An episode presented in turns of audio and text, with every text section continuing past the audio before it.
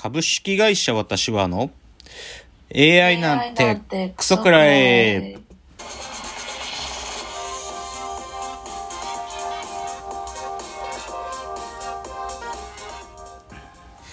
群馬が生んだ怪談時株式会社私は社長の竹之内です。サブカル研修生4代目アシスタントの深谷です。えーこの番組は大喜利 AI を開発する株式会社私は社長の竹之内が AI のことなんかお構いなしに大好きなサブカルチャーについてサブカルリテラシーの低い試合に丁寧にレクチャー言い換えれば無理やり話し相手になってもらう番組です。ということで今日211回はい。なんか先週に引き続いてまあなんていうのかな今週のラジオエンタメライフ冒頭ちょっとなんていうか落ちる系の話ね。あのさまたし日曜日 NHK スペシャルやっててさ、まあ、そういうタイミングなのかな、選挙があるからってことなのかわかんないんだけどさ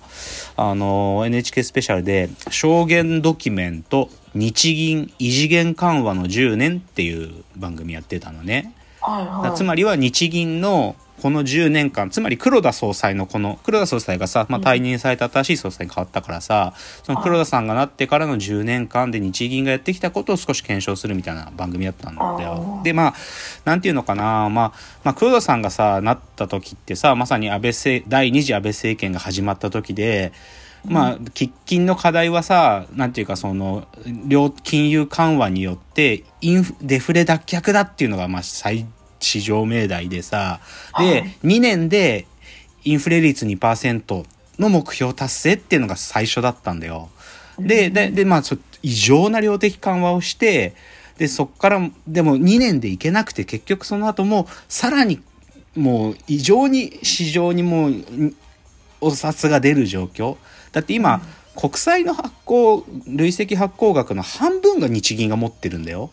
そそれぐらい日銀は今市場にお金出してるってちょっといびつなのね。それくらいやったんだよこの期間。でさらにそれだけじゃ足りなくてマイナス金利なんて変な政策やったりさ国債のさ利率を日銀がコントロールするみたいなことすらやってそれだけ市場にお金出し切ったけど結局インフレはそれで全くならずさちょっと上がって戻ってずーっとデフレモードでさで結局今はエネルギー価格の高騰によっては意図せずインフレ率4%なわけよ。でさ僕これ見てさすっげえ落ちたのはあやっぱりこの政策って2年で短期決戦で終わらせなきゃダメだったんだってことはっきり分かったの。つまり安倍政権がアベノミクスで言ってさ3本の矢で金融政策で財政政策あと成長戦略でこの3本の矢が短期間でバッて飛んだらひょっとしたらだったんだけど結局2年から経ってダラダラして結局消費税上げちゃってさなんていうか日銀は市場に金出してんのに消費者マインドで冷え込むっていうさこういうなんていうかブレーキ踏みながらアクセル踏むみたいなことをやっちゃったんだよね。ででもそれ2年でやるしかなかったはずなのにダメだった。いや、そう、だからね、その短期で決めなきゃいけないっつう意味でね。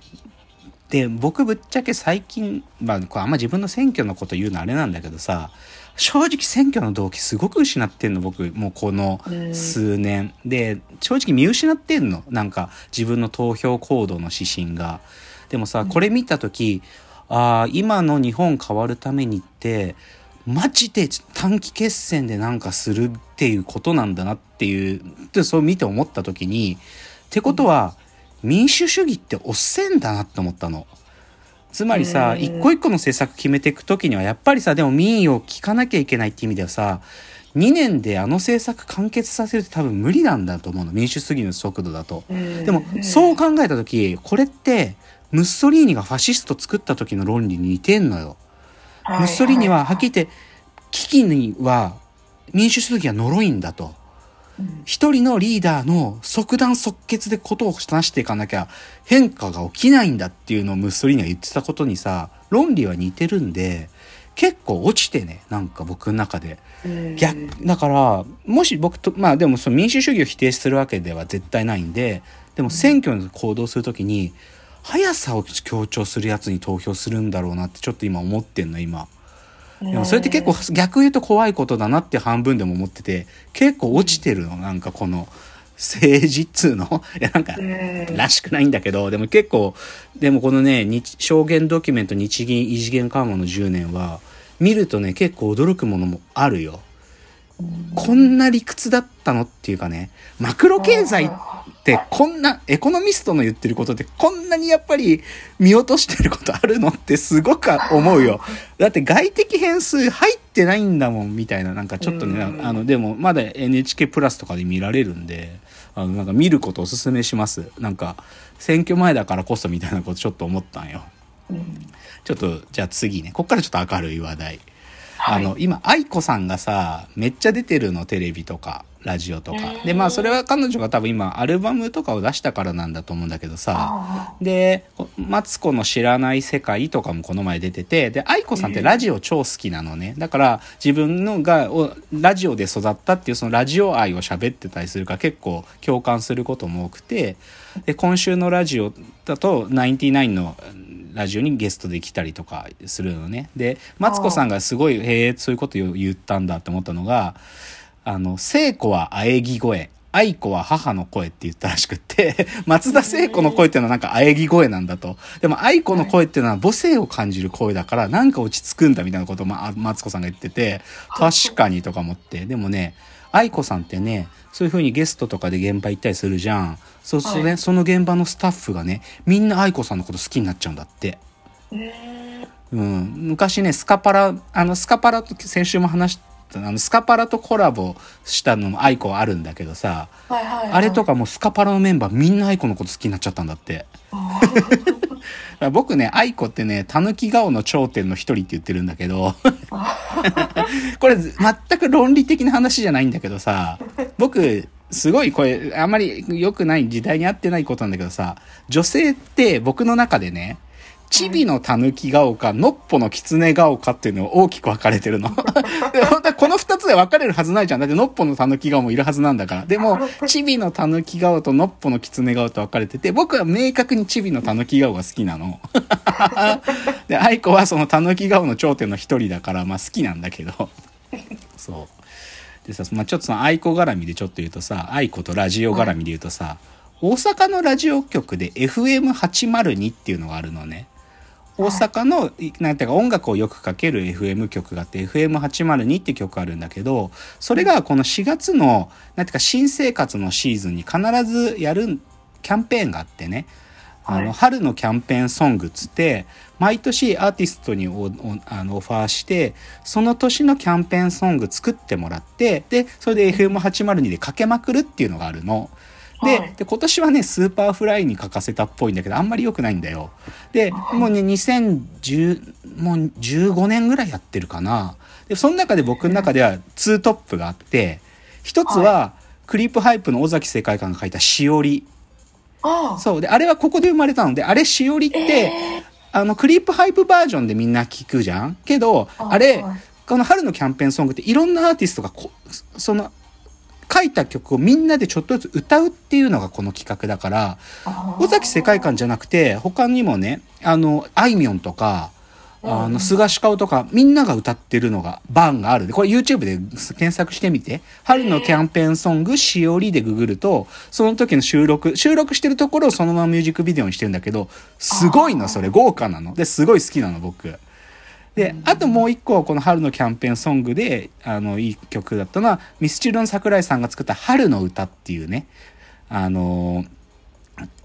あの桜井さんがさあのラップの人とやってるユニットのやつでそれで作ってるのこれは超豪華なのよ。マッキーとかも出てくるくらい。めちゃくちゃ豪華なメンバーで歌ってて春の歌っていうのだけどこれ多分ね毎年によってね予算に差があるんだと思う。そのすごいいい出来の時とそうじゃない時に結構差があるから。でも僕の一押しはそのしおりね。しおりは本当にあれすごい合ってるなって思うっていうのが次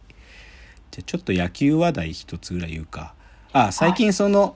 始球式話よくしてるからうん。あのー最近ねあの SNS でシェアされてるのは橋本環奈ちゃんの始球式。巨人の。で橋本環奈ちゃんってね巨人の熱狂的ファンなんだってなんか、あの人九州の人だからさ、子供の頃に巨人って宮崎でキャンプするんだけど、その宮崎キャンプで、あの、原監督の行列に並んでサインをもらってたらしいよ。そうで、高橋由伸、高橋由伸、もう引退しちゃったけど、高橋由伸のファンだったから、今回の始球式も24番つけて投げてた。だから、マジで巨人好きなんだなっていうのすげえ分かったよ。うん。なんか、橋本環奈好感度がさらに上がった。あとね、もう一個ぐらい言うと、あー映画見てきたの、週末。はい。あの、エアーって今やってる。先週ぐらいからこう、先々週からかな？始まった、あナイキの話やってたのね。ナイキ、ナイキがまだバスケットシューズ作り、作ってたんだけど、全然まだコンバースとかアディダスの方がシェアが上で、ではいはもうこのままもうバスケ部門は撤退かって言ってる時に、マイケル・ジョーダンに全部かけるっていう時があるのよ。いマイケル・ジョーダンが大学卒業して NBA 入る時にとてもナイキなんとかと契約してくれるはずないんだけど、もうジョーダンのためにエア・ジョーダンっていうブランドを作り、ジョーダンの靴っていう、もうあなたの靴を作るっていうプロジェクトをしたっていう話があってね、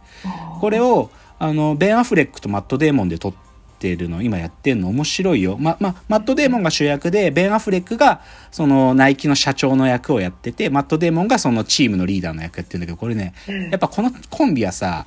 あのもうやっぱ頭いいからさまあこれ2人グッドウィル・ハンティングの2人だからさ2人ハーバードの同級生だから頭いいのよもう。でもよくできてんのよこれが。でもねこれちょっと制作のねチームがねちょっと面白いくってアマゾン制作なんだよこれアアマゾンスタジオっていうところでアマゾンの資本で作ってるのにプライムとかでやらないで劇場でね今アメリカで3000巻ぐらいで公開してんのすごくない？えだから多分配信じゃなくて映画ビジネスとしての方が意味あるってアマゾン思ってんだなってのもわかる。あべ、時間だうん。じゃあ次のチャプターです。ーはい。